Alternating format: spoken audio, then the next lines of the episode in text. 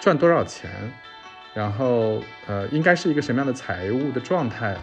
呃，才可以选择自由的生活。好像这件事情大家都有不同的判断。就年龄越大，就越不敢裸辞，或者越不敢选择另一种生活方式，是因为沉没成本，他们他们所谓的沉没成本太高了。对我来说，我的这个三观，我我我的这个人生哲学就是说，没有什么是不可以失去的。上班的时候会有很多不好的情绪，然后这些不好的情绪会让我们很想暴食，很想消费。所以其实其实自由职业有个特别大的好处，就是把这些呃几乎不能自控的消费和浪费。都去掉了，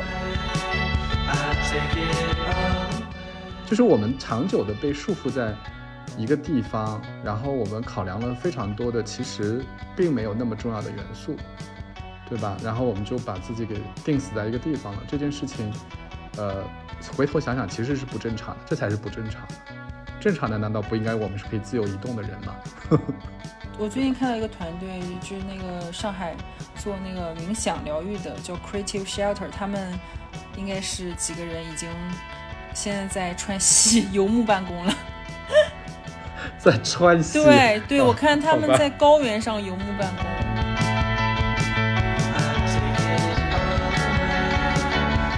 对，其实我觉得最安全的方式，可能还是上班的时候。开始做副业，然后等副业的收入超入上班的收入，这样我觉得是软着陆，应该是最安全的方式。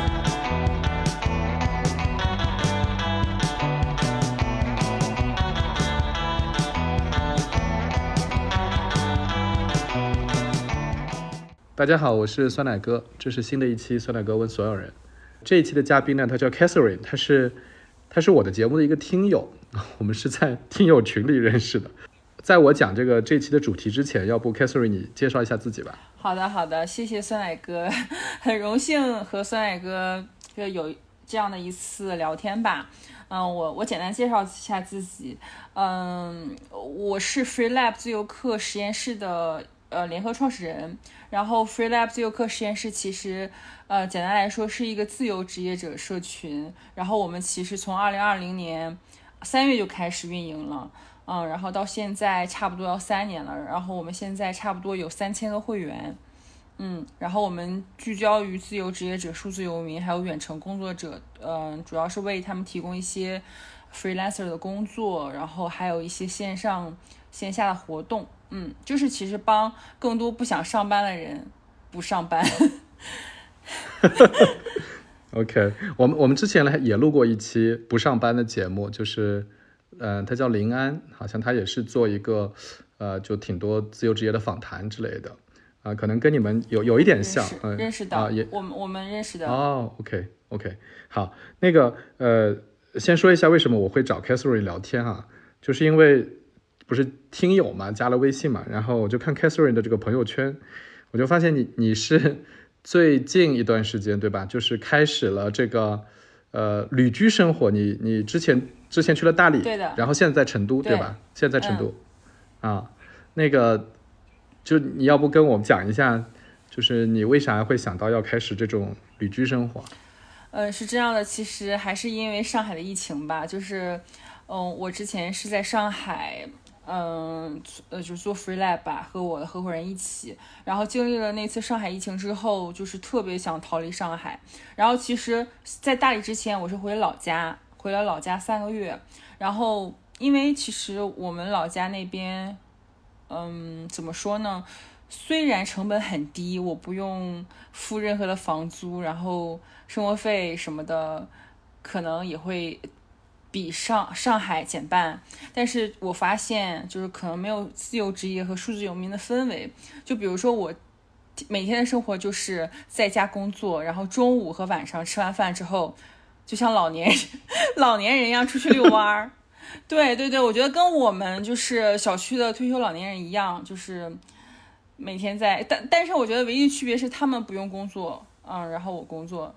然后呃后来就觉得有点无聊了，然后我我看确实我朋友圈的或者我社群的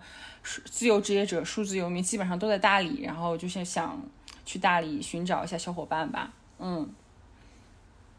啊，所以这是你选择大理的原因。对对对，然后确实，其实我们在研究嘛，我们一直在看数字游民最适合自由职业者居住的城市。在国内的话，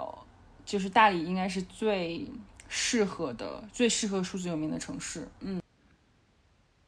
哎，那我还挺好奇啊，所以大理是一个，还有哪几个城市是你们觉得比较适合旅居的？比较适合数字游民。呃，其实中国有非常非常多成本非常低的城市，但是有数字游民氛围的其实就是大理。嗯，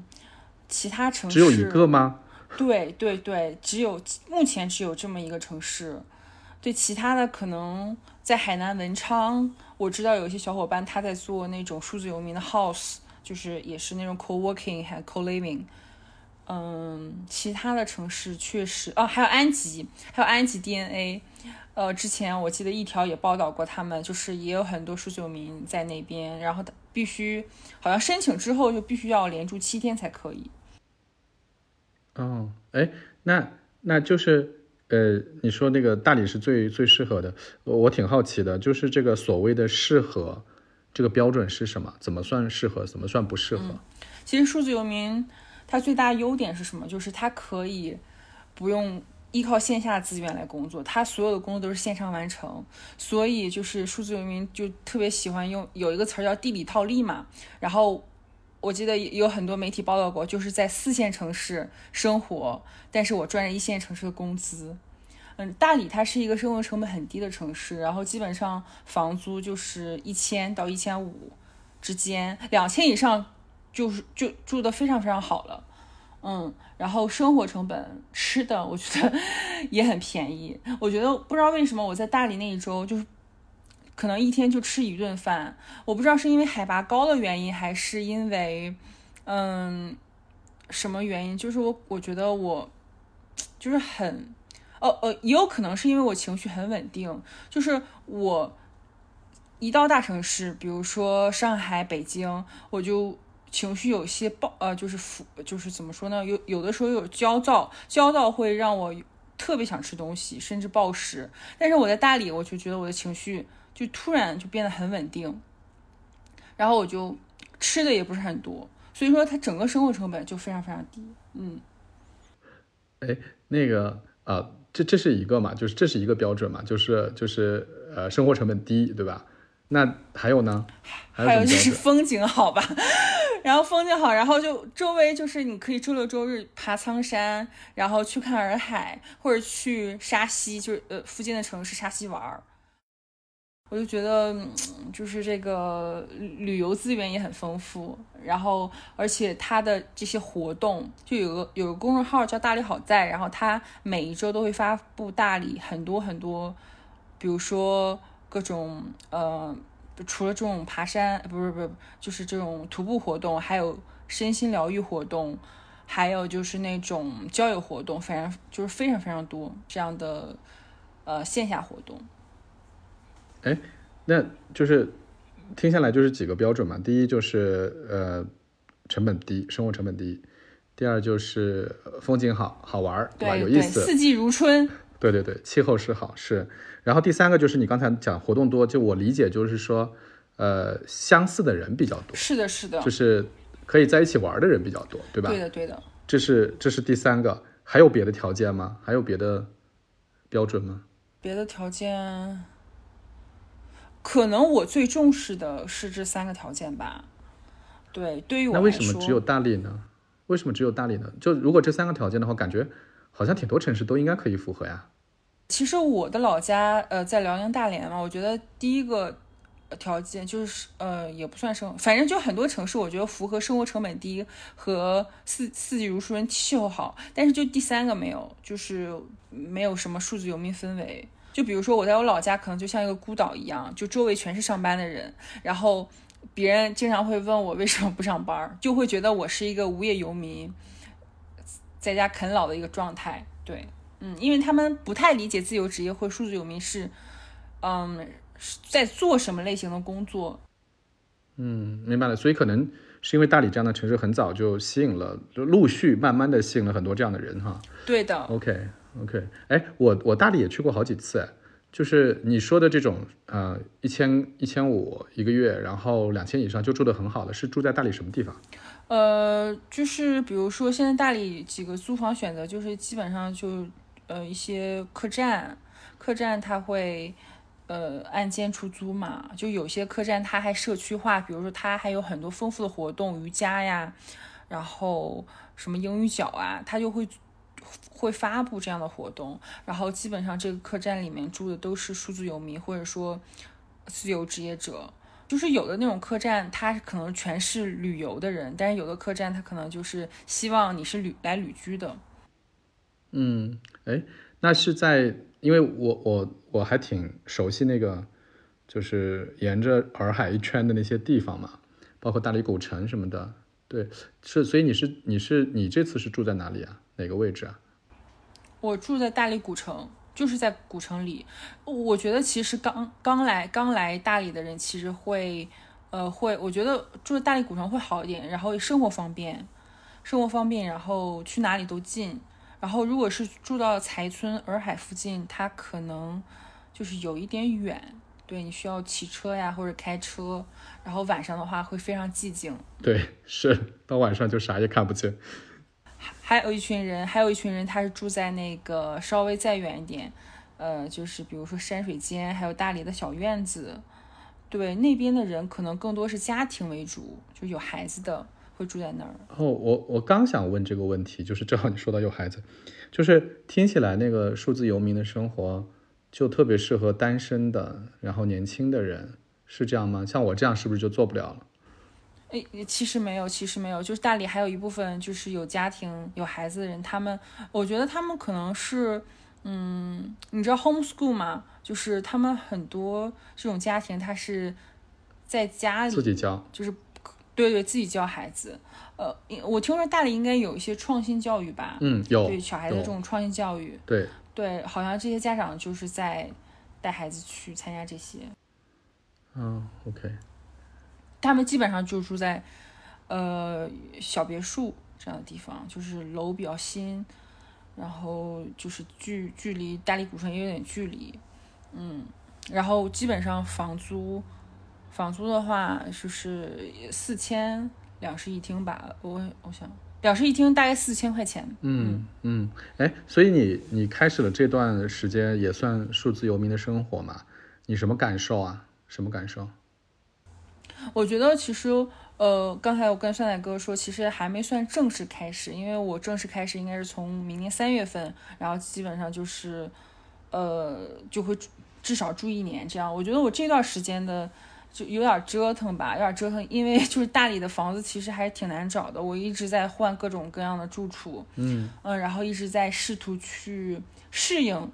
就是大理的生活，然后也试图去链接，比如说我们社群里在大理的人，或者是一些新朋友。对我觉得就是像一个，嗯，一个一个新人一样，去一个新的城市，就是我到一个陌生的城市，我去适应这一切吧。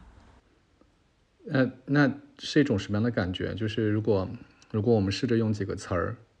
来描述一下你这段时间的感受的话，你会用哪几个词语？劳累，然后第二个词是新鲜，嗯，就是第三个是感觉一切都是未知的，感觉一切都是未知的。对对对，其实我我我就是对于城市这个，其实我之前也换过很多城市。其实我最先就是我之前留学在墨尔本待了四年半，然后后来我又在北京工作了两年半，然后最后就是。在在之前，在上海，嗯，自由职业做做自由职业社群两年，就是我是一个这样的人，就是我非常喜欢去一个新的城市，就是我我，比如说我建立了一个非常熟悉，呃，从从陌生到熟悉嘛，嗯，我最后会有一个熟悉的社交圈，但是我发现，当我有了这个熟悉的社交圈之后，我就会想逃离，啊，逃离到另一个城市去，重新从零到一开始，嗯，你。你就是我是这样的一个人，你会一直这样吗？你觉得？你觉得你会一直这样吗？我觉得直到我可能会有一个 life partner，就是直直到我有一个好像呃，就是人生伴侣吧，settle down，有可能 settle down。人生伴侣就要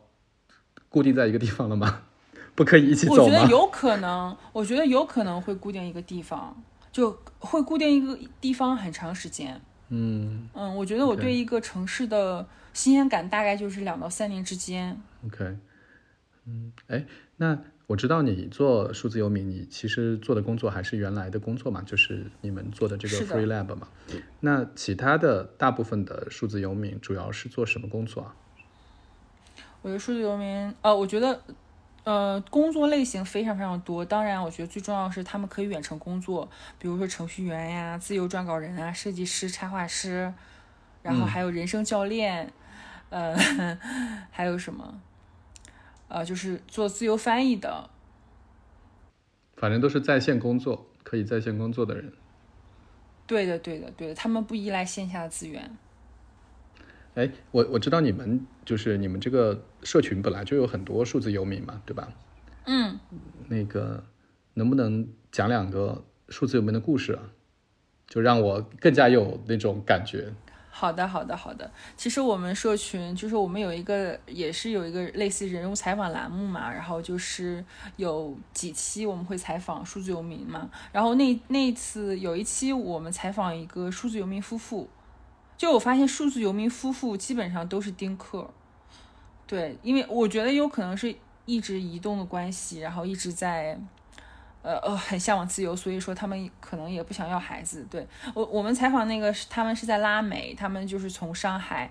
呃辞职之后去了拉美，现在一直在拉美，可能在呃每天拍自己的 vlog 旅居生活。我觉得他们就是还挺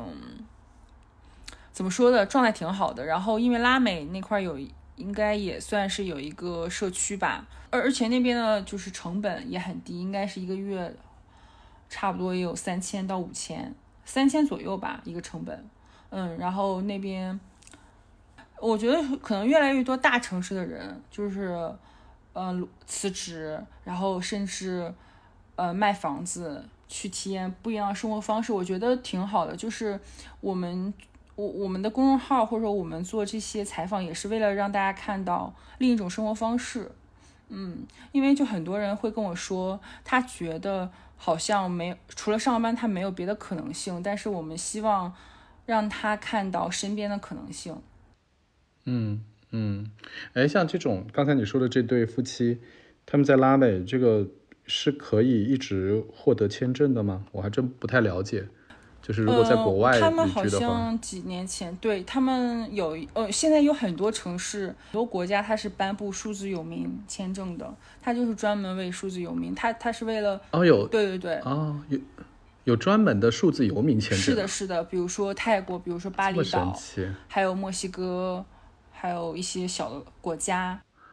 之前其实我们也有在群里讨论，呃，有哪些国家，但是但是因为就是不是不能出国嘛，然后我们可能只仅限于讨论，就是为畅想一下未来可以去哪些国家。哎，我我之前我之前看过一篇文章，好像也是一个数字游民的 blog，然后他就我不知道他我没仔细看哈、他的结论是说他觉得土耳其特别适合我，还是挺让我意外的。你对这个有了解吗？嗯，我应该认识这个数字游民，我应该写在他的群里。对，这圈子还是蛮小的。土耳其其实呃是是这样的，有一个网站叫 Nom Nomad List，它是一个外国人建立的网站，还是很大的，应该是应该是全球最大的。它会从各种维度来分析数字游民最适合的城市是什么，比如从气候，然后活动、夜生活，呃，然后这个成本，然后犯罪率，呃，其实排名第一的是里斯本，葡萄牙的里斯本。啊，里斯本，对的，对对对，我我我有我有朋友，我有英国的朋友跟我说，现在里斯本全都是英国人，是是因为英国脱欧以后，那个就是很多英国人需要找一个就是在欧洲大陆的国家待着，然后说里斯本出台了一些特别友好的政策，所以什么不用交税什么之类的，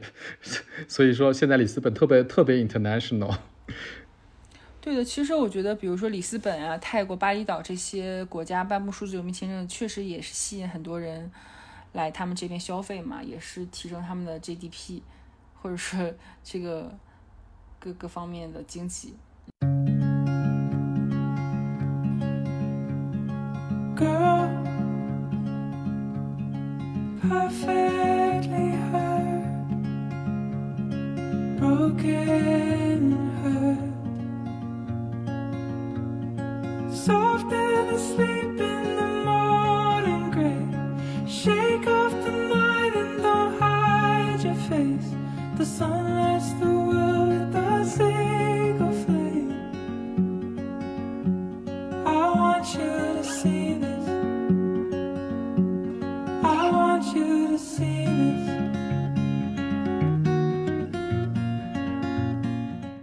刚才你正好提到嘛，就是说你感觉好像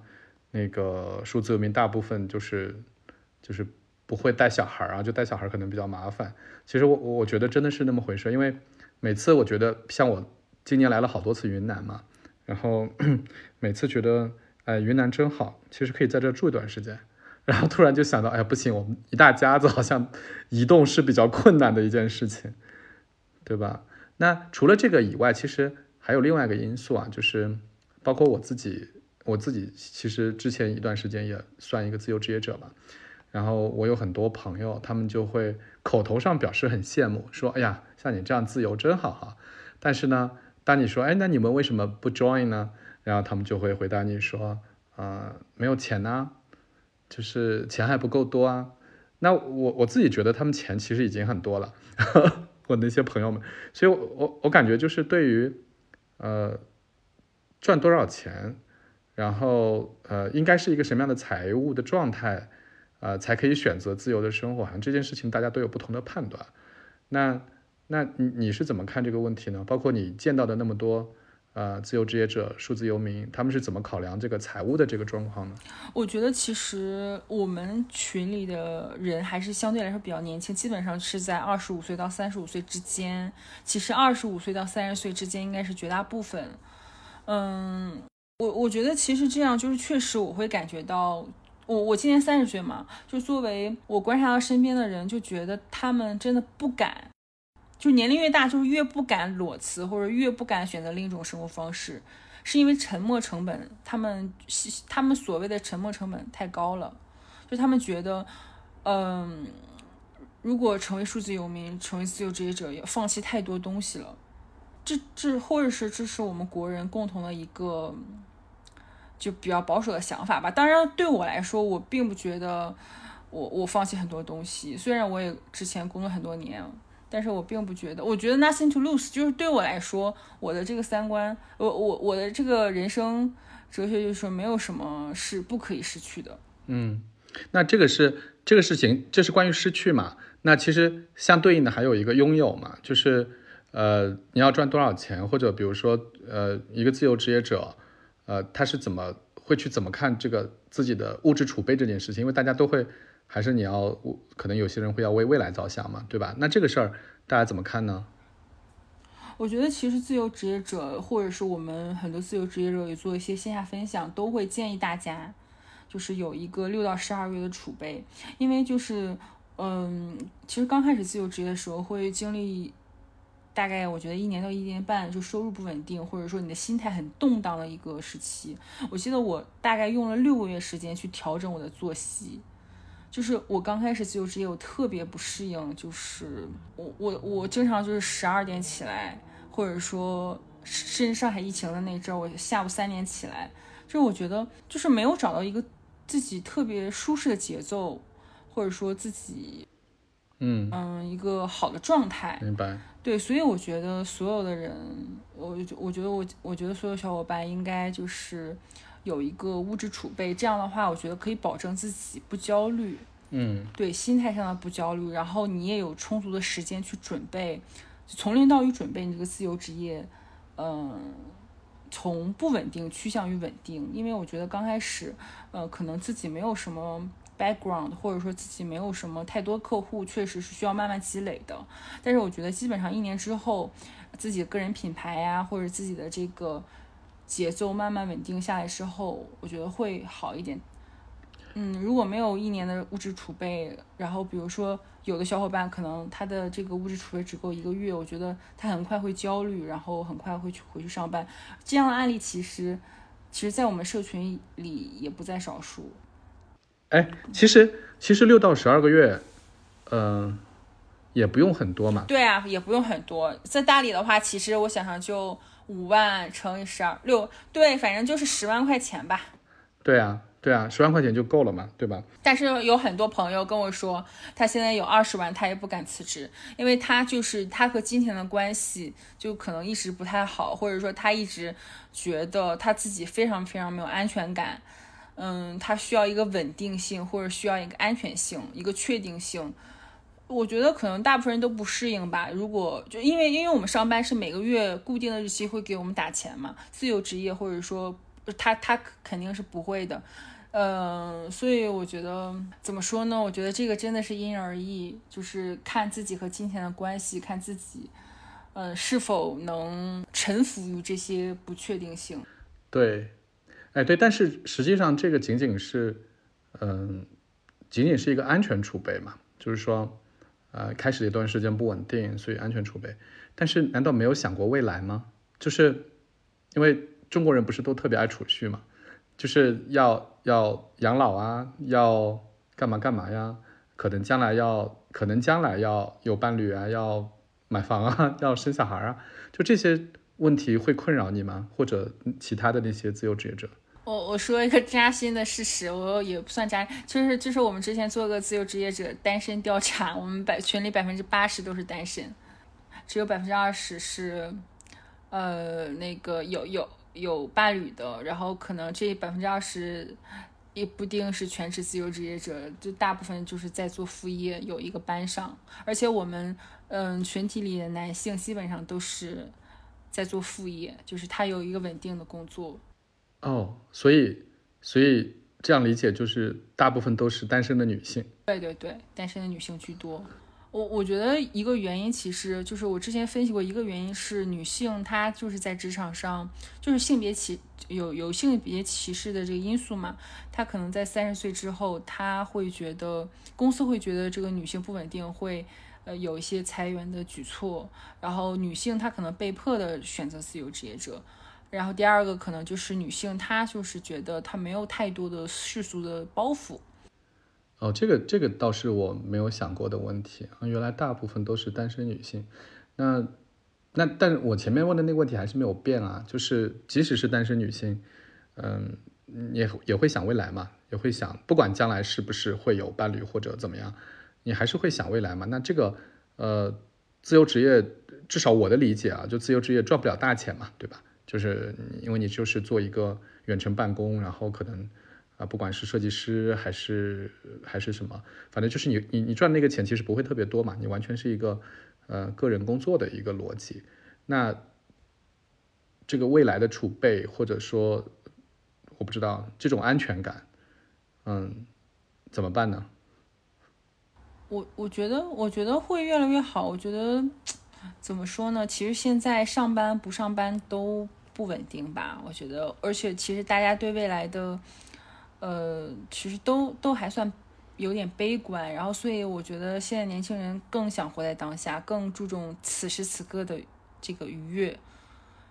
此时此刻我开心就好了。我觉得自由职业其实，嗯、呃，就是如果如想达到稳定的状态，其实也是可以的。比如说，他客户，他客户是稳，就是比较签的签约的长期客户，或者他自己他他形成一一个商业的闭环，比如说人生教练，他就可以有自己的呃个人品牌，有自己很多客户，所以说他现在也不愁嘛。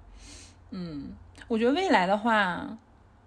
我觉得自由职业者真的，就比如说我，我可能现在只有百分之五十的时间放在我现在的工作上，我百分之五十就另外百分之五十探索别的可能性。就自由职业都是他不断的在自我学习，他不断在探索更多的可能性，更多的收入模式。嗯嗯，哎，我我在想，就是对中国人来说，可能自由职业还是一个相对来说比较新的东西嘛。但是可能国外欧美啊什么，其实已经很长的历史了。那就是这里面有一些什么样的过往的这种 model 是可以去去看的嘛，去去预测的嘛？比如说将来可能它会变成什么样子？其实有一个资深的，应应该属于资深的数字游民，他已经预测就是，呃，就是未来二零二七年之后吧，就是这个数字游民应该成一个相对普遍的趋势，就是大家就会。就是全球的人可能都是在移动办公，比如说啊，比如说就是比如说我我我把大呃，或者是另一种状态，比如说我是嗯、呃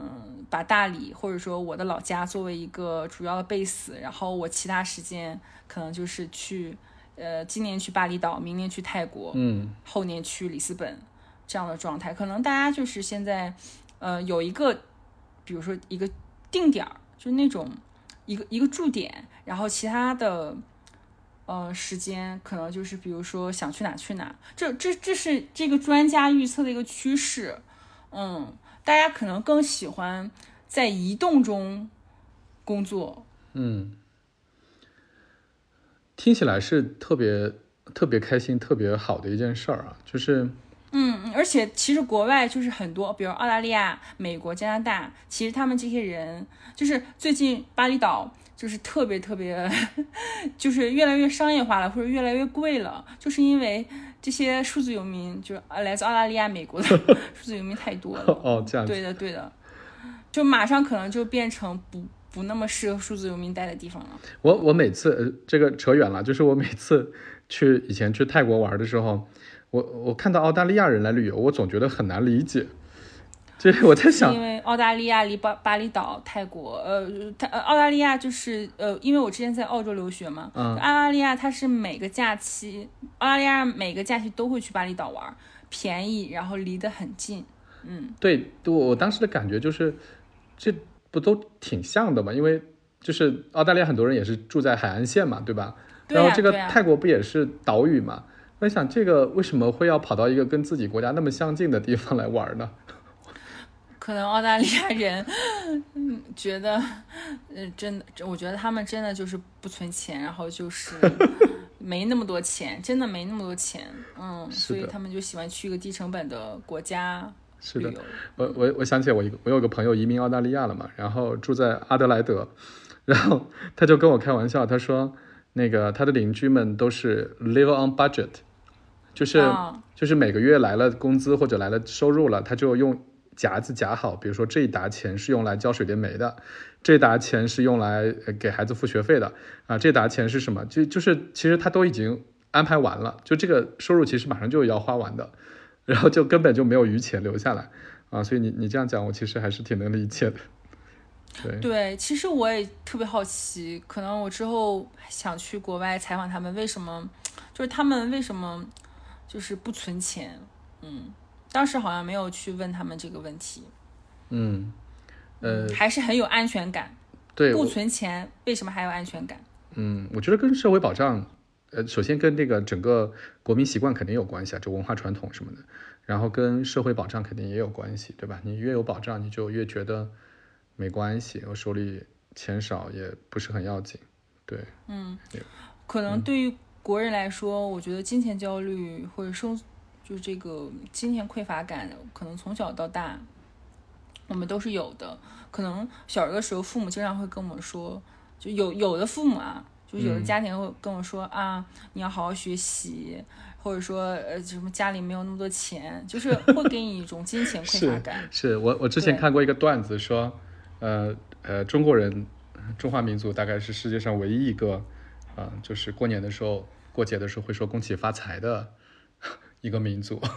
就是、对吧？就我们会说恭喜发财，但是你 很少听到老外互相节日祝福会说这样的话，就跟钱有如此紧密的联系，对吧？嗯，OK，哎，但这里面其实除了钱以外，其实我觉得还有一个所谓的稳定性的问题啊。就我觉得人的性格其实真的还是嗯、呃相差挺多的，有的人就特别厌恶这种呃不确定性，嗯，对吧？因为你如果不是在一个大公司工作，然后你是自由职业，然后呃会有很强很强的不确定性，尤其是像你就是比如说你说你可能会过两年就换一个城市啊，那你就要进入一个新的环境，然后认识新的朋友，开始新的啊整个社社交圈子活，对生活，嗯，那这种你可能是不喜欢不确定性的，但是也有很多人是非常厌恶不确定性的，对吧？那这样的人其实就没有办法做数字游民，没有办法做自由职业了，对吧？所以就是我们没有说，就之前可能我也觉得，哎呀，就想让每个人都成为自由职业者，但是后来我觉得，其实社会它的分工嘛，就是需要每每每，比如说需要很多呃支持，就比如说公务员呀，什么什么，嗯、一些就反正体制内的一些人，我们还是需要这些人的呃 support，所以我觉得就是让不上班的人不上班就好，让想上班的人上班。我觉得这个，就我我也很 respect，就是职职就社会的多样性和职业的这些可能性，呃，不是怎么说呢，职业的多样性吧。对，就是想让让想干什么的人干什么就好。嗯，对，嗯，呃你你接触了那么多自由职业者，你你有一个数字嘛？就是你觉得，或者今天中国到底有多少多少人是呃所我们定义的这种自由职业者，或者有多少人是数字游民，在不同的城市之间跑来跑去的？我觉我觉得可能没有办法，我我觉得从官方网站上的一些数据，我觉得可能他只是说灵活办公对，的人好像有一亿多，但是我觉得应该就是可能都包括了白领，就是这种全职自由就白领的自由职业者和蓝领自由职业者，我可能没有办法说一个总体数字，但是我觉得可能，嗯，我们社群吧，我们从我们的社群数据看，其实全职的自由职业者没有想象那么多，可能就是二三十左右。我觉得我们社群大部分人还是在探索自由职业，或者说在做副业。但做副业其实就我不知道，随着这个呃，可能这个整个大环境啊，然后整个就业的形势啊，呃，包括大家观念变化，可能副业做着做着就变成了一个呃主业了，就变成一个自由职业了，对吧？其实对，嗯，就是大家担心的问题，可能就是五险一金问题，还有社会的五险五险一金可以自己交啊，对啊，可以自己交，但是大家会觉得，就是很多人不知道不上班后五险一金怎么交，真的吗？真的真的。然后我们社群讨论蛮多的问题，就是就是五险一金怎么交，OK，嗯，然后嗯，然后就是社会认同感，就父母不同意，或者说是甚至是相亲的时候，大家会觉得你的职业好像就是在鄙视链最底端，没有那么多 reputation。对，因为因为因为自由职业，如果换一个说法，或者说用一个呃歧视性的说法，其实你就是无业嘛，对吧？你就是打零工的把这可以这也可以这么说。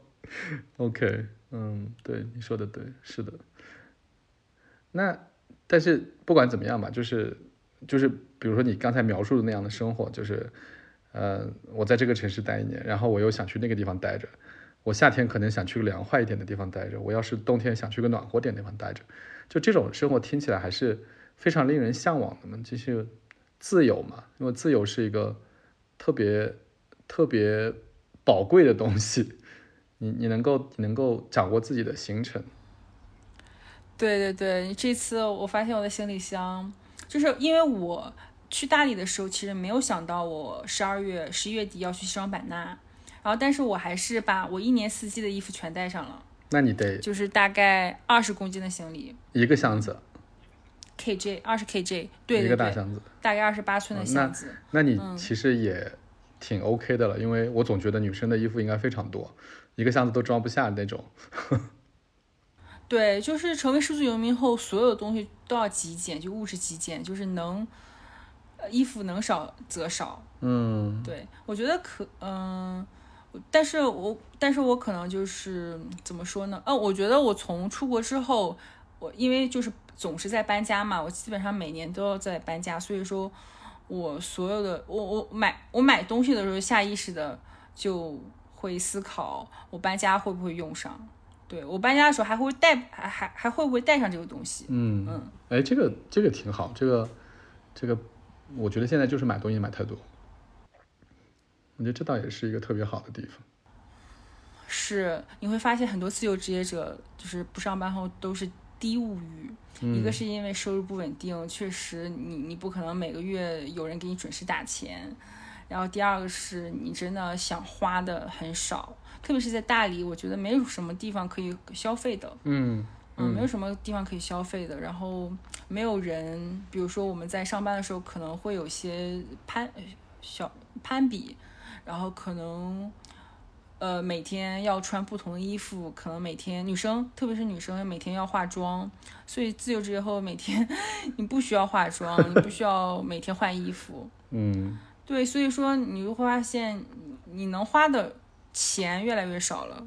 所以说攒的钱其实越来越多了。嗯我我是我确实从自由职业后开始攒钱的，而且还记账。在一线城市，我们看到的，嗯、大量的人，我我我的很强的感觉就是，大家的余钱，就是多出来的钱和多出来的时间，其实还是挺多的，其实还是挺多的。然后就是其实是在，就是很多的不必要的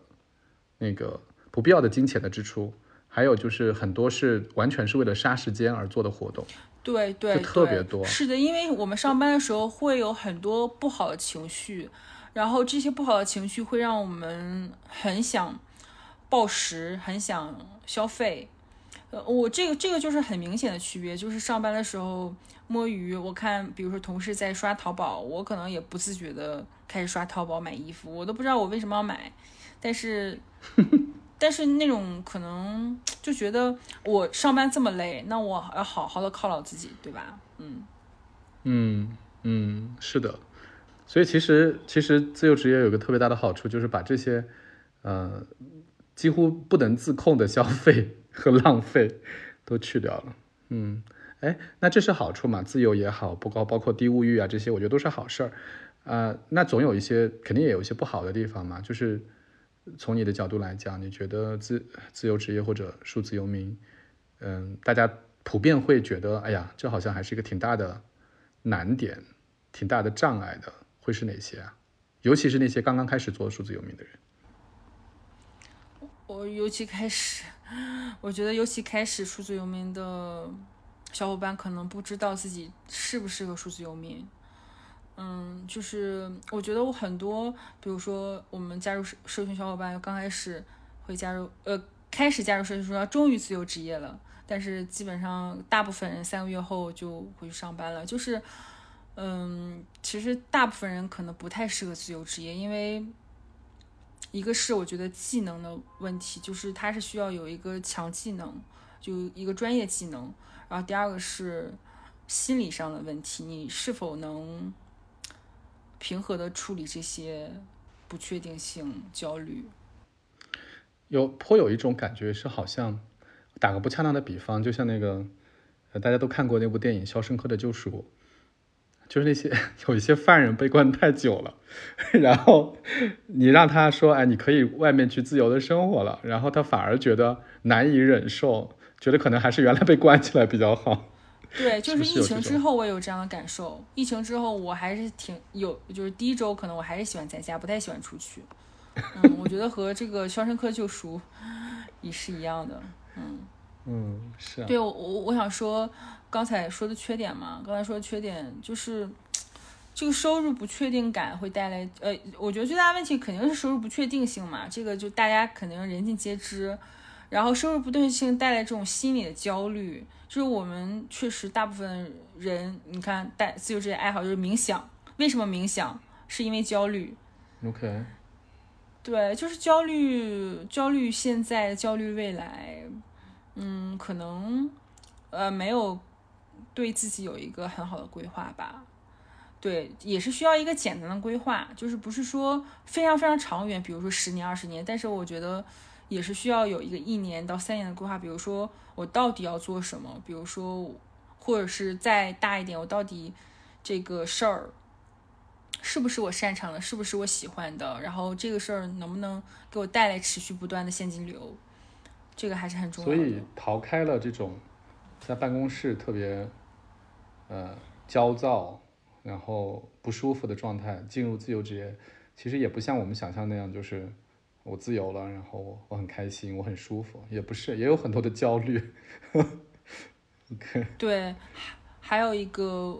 缺点，我觉得是孤独感。我觉得自由职业者需要非常非常喜欢与自己相处。比如说，我现在就是一个很喜欢自己相处的人，就是我和我自己相处的时候非常开心，然后我很有能量，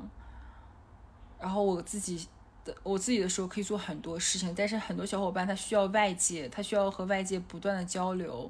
然后需要外界的一些嗯不支持吧，对，嗯，我觉得这个就是要看性格吧，嗯。哎，那如果是这样的话，就是很多人可能也不知道嘛，就是他没有试过，他也不知道自己行不行，对吧？适合不适合？那如果现在有一个人，他嗯还在上班，但是呢，他非常非常讨厌这个上班生活，他想要呃变成一个数字游民，那他应该怎么开始？怎么怎么准备？怎么能够一个软着陆又比较比较顺畅的开始这个尝试吧？应该怎么做呢？我觉得第一个是就是盘点或者梳理一下自己的技能吧，或者说自己的一些可以与市场交易的一些资源。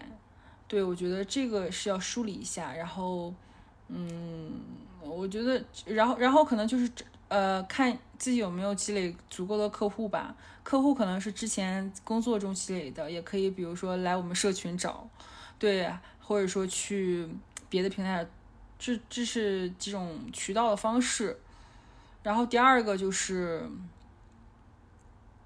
我觉得是要给自己做个规划吧，就要做个规划。比如说，我到底是一直在做自由撰稿人，还是说，嗯，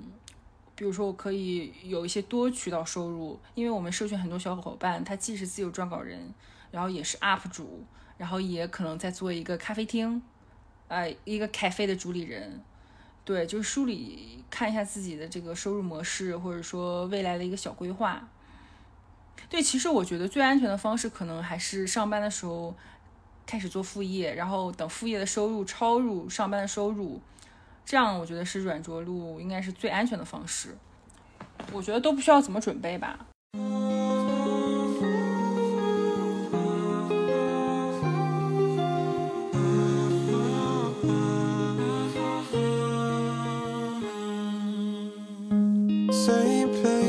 Something's different. Yeah, I noticed something so. So fast, I almost missed it. But it's too late, cause now you're gone.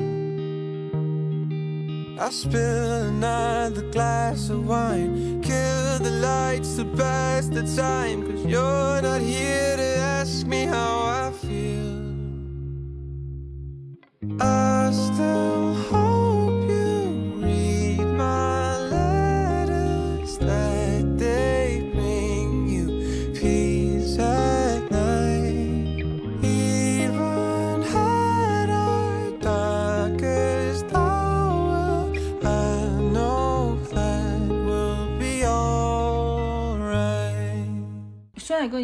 周围就是数字游民多吗？我周围真的不多，就是，呃，原因很简单，就是我觉得我这个年龄的人，嗯，就是有家庭的。我，对，因为我们这一代的人，我觉得是还是享受了之前快速发展的红利的，所以，所以他们就会倾向于更稳定的生活，而且他们可能比如有房啊，或者对吧，就是一大家子啊，他们这时候再就很难很难再去选择这种数字游民生活了。当然我，我因为在广告界混过嘛，所以我认识一些创意的人，那呃感觉好像他们会比较容易成为一个自由职业者。但是你说我们刚才讨论的这种数字游民，比如说他这个月在大理，下个月在版纳的，呃，好像还真没有，我好像不太认识。对对的，我我我之前就刷到我们群里的小伙伴，真的就是这个月在腾冲，下个月就在大理，在下个月在新疆，就是他，我就会看到，我都不知道他在哪，我可能每次跟他聊天，我问问你现在 base 在哪里，我我嗯不断的在移动。对，就是我不知道为什么，就是我我自己在听这种描述的时候，包括我自己在讲这个我认识的这些人的时候，我就觉得这种，嗯，这种自由生活真的还是挺令人向往的。就是这个这个背后啊，就除去刚才我们讲的那么多，也有一些负面的东西嘛，不管是不稳定啊、收入啊各方各面的问题，嗯，就是我觉得那个是那个才应该是正常的状态，就是我们长久的被束缚在一个地方，然后我们考量了非常多的其实并没有那么重要的元素，对吧？然后我们就把自己给定死在一个地方了，这件事情，呃。回头想想，其实是不正常的，这才是不正常的。正常的难道不应该我们是可以自由移动的人吗？对对对，说实话，刚开始做自由职业还没想到，就是我现在可以各种移动办公。我最开始想的是，我不可能，就是作为一个独生子女，就是我不可能就是永远在大城市，而且就是比如说父母生病，那怎么办？就是我考虑到这个问题，我觉得我必须要实现地理自由。嗯嗯，而且就是，其实除去这种个体化的自由，这个数字游民以外，就是我最近跟我合伙人，其实我们也在讨论这样的问题，就是尤其是这两年疫情的影响嘛，就是我们会觉得移动化的办公，大家不见面，但是依然可以把事情高效的完成，啊，包括包括一个团队吧，就哪怕你是一个公司里的员工，一个团队互相不见面啊，我们就在线上开会啊，但是我们依然可以把。呃，大部分的工作都完成，我觉得这是应该我们应该追求的状态。我们应该追求这种状态。我我我们甚至还开玩笑说，呃，可能今后可能都不一定在一个国家。是呀，是呀。但是我们依然可以高效的合作。啊，这个才是，这个才是技术数字化这些，对吧？发展以后，我们应该享受到的好处嘛，对吧？我最近看到一个团队，就是那个上海。做那个冥想疗愈的叫 Creative Shelter，他们应该是几个人已经现在在川西游牧办公了。在川西哦，好吧。对对，我看他们在高原上游牧办公。天哪，游牧办公是什么意思？什么叫游牧办公？办公其实就是数字游民，就是就是一直在像像游牧民宿呀，一直在移动办公。OK。就是之前你你不是讲到你你童年的经历嘛？就是你你特别呃不喜欢被孤立，就讨厌那种被孤立被排挤的感觉。是。所以所以你就其实会倾向于喜欢一个人工作嘛？嗯，对吧？然后我的状态呢，我正好正好反过来，就是因对我是因为呃童年的时候。不是，我是我是因为童年的时候啊，因为一些客观的原因，使得我没有小伙伴，就是我没有小孩跟我一起玩，那我就习我也挺能习惯说，那我一个人玩啊这种状态，所以对我来讲，好像自由职业这种状态，我也是呃比较快的能够接受的，嗯，所以所以前面我们不是在聊到嘛，就是说是不是因为呃这方面的原因，不管是你那样的还是我这样的啊，就是使得我使得我们这样的人。会倾向于去选择啊做数字游民，做自由职业者，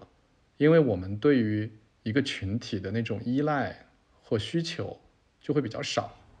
对，而且我是那种非常抗拒的，甚至有些抗拒。为什么抗拒呢？是因为我觉得群体多了肯定会形成一些帮派，然后这些帮派又让我去回忆起我之前的一些回忆，就是。我我也不是我也不是故意回忆啊，就是自动的，好像那种肌肉记忆吧。嗯，然后就让我想起那些往事，然后我可能就会排斥或者回避。嗯，所以从这个角度上讲，你可以讲，就是选择自由职业，其实是我们，嗯，好像是命里注定的事情。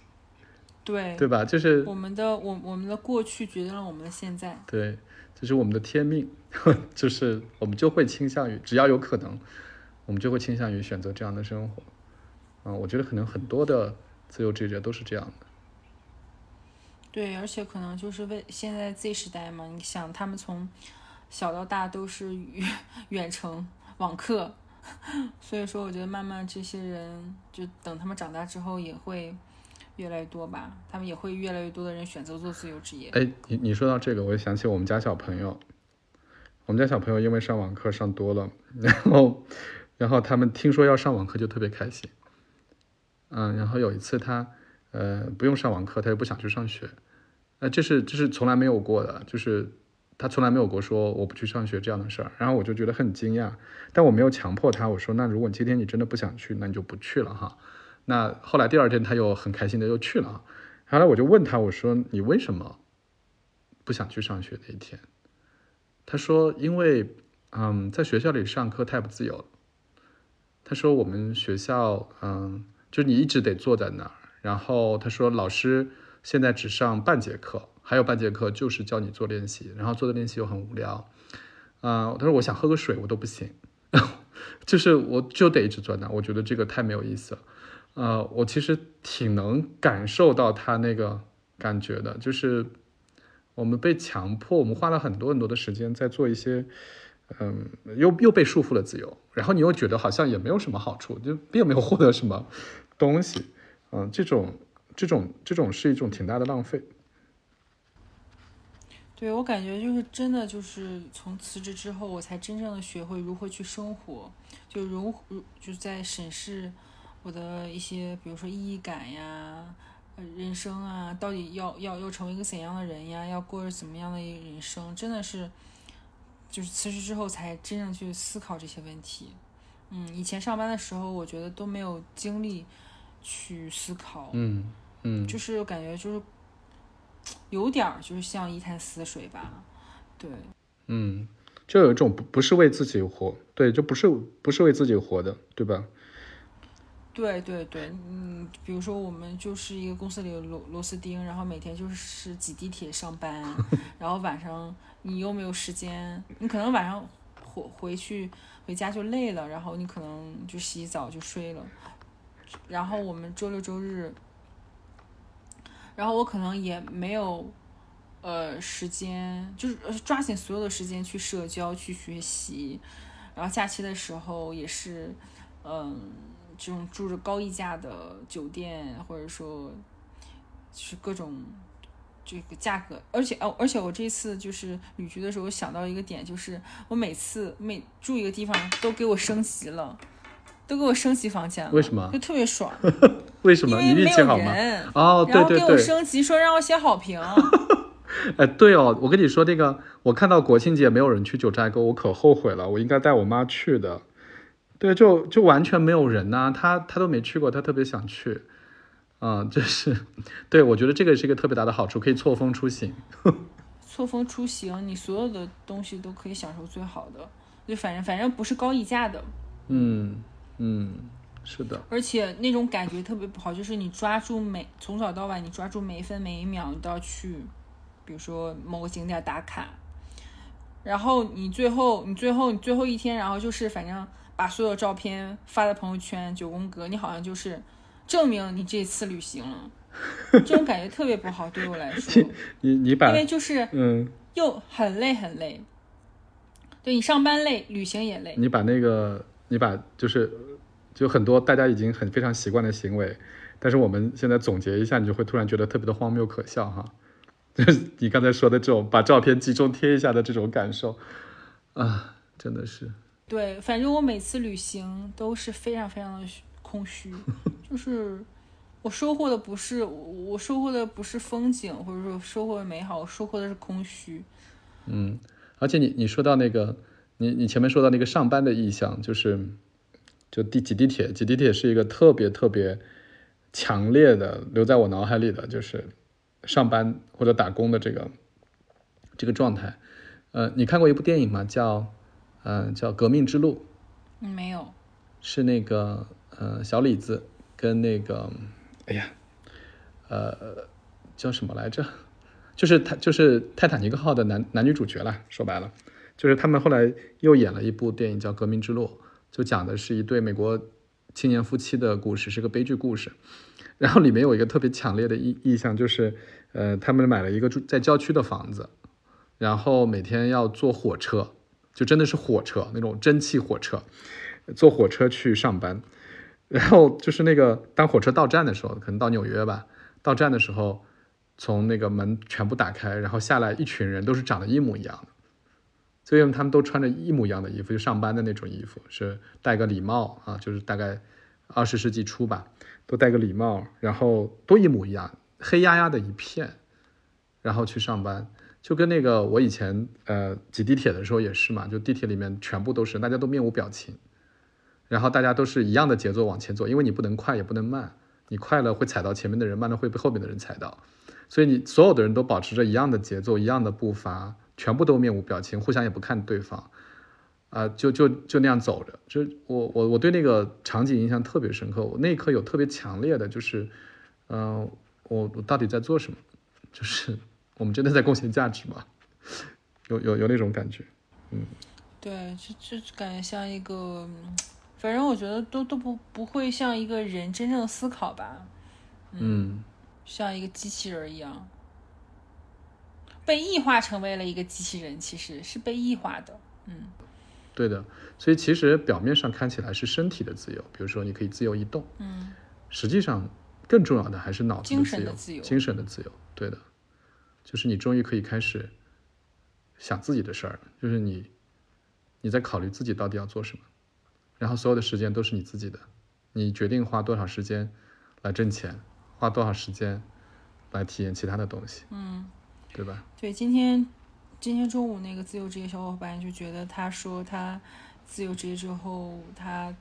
最喜欢的是可以掌控自己的人生的感觉。嗯就不，比如说时间呀，包括我们的时间、地理位置，还有工作，都是我们自己可以掌控的。嗯，是的，是的，这个我呃很有同感，嗯。然后那个节目最后那个，我知道你们那个公众号上有很多关于数字游民的故事嘛。那个呃，如果听这个节目的小伙伴想要去看一下的话，他们应该是搜哪个名字可以搜到你们的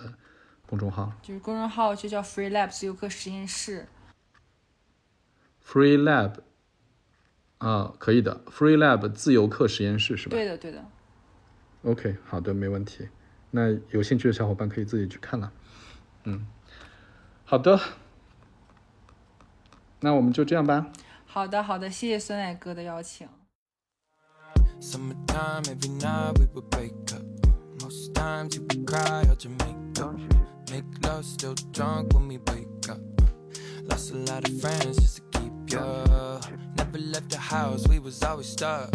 My parents hated job more than all the drugs. Yeah, keeping up with you, it was toxic. Yeah, so bad that we stopped. I'm happy, I'm happy, happy is when I'm sad. I'm happy, I'm happy, happy is when I'm sad. I've been sober for.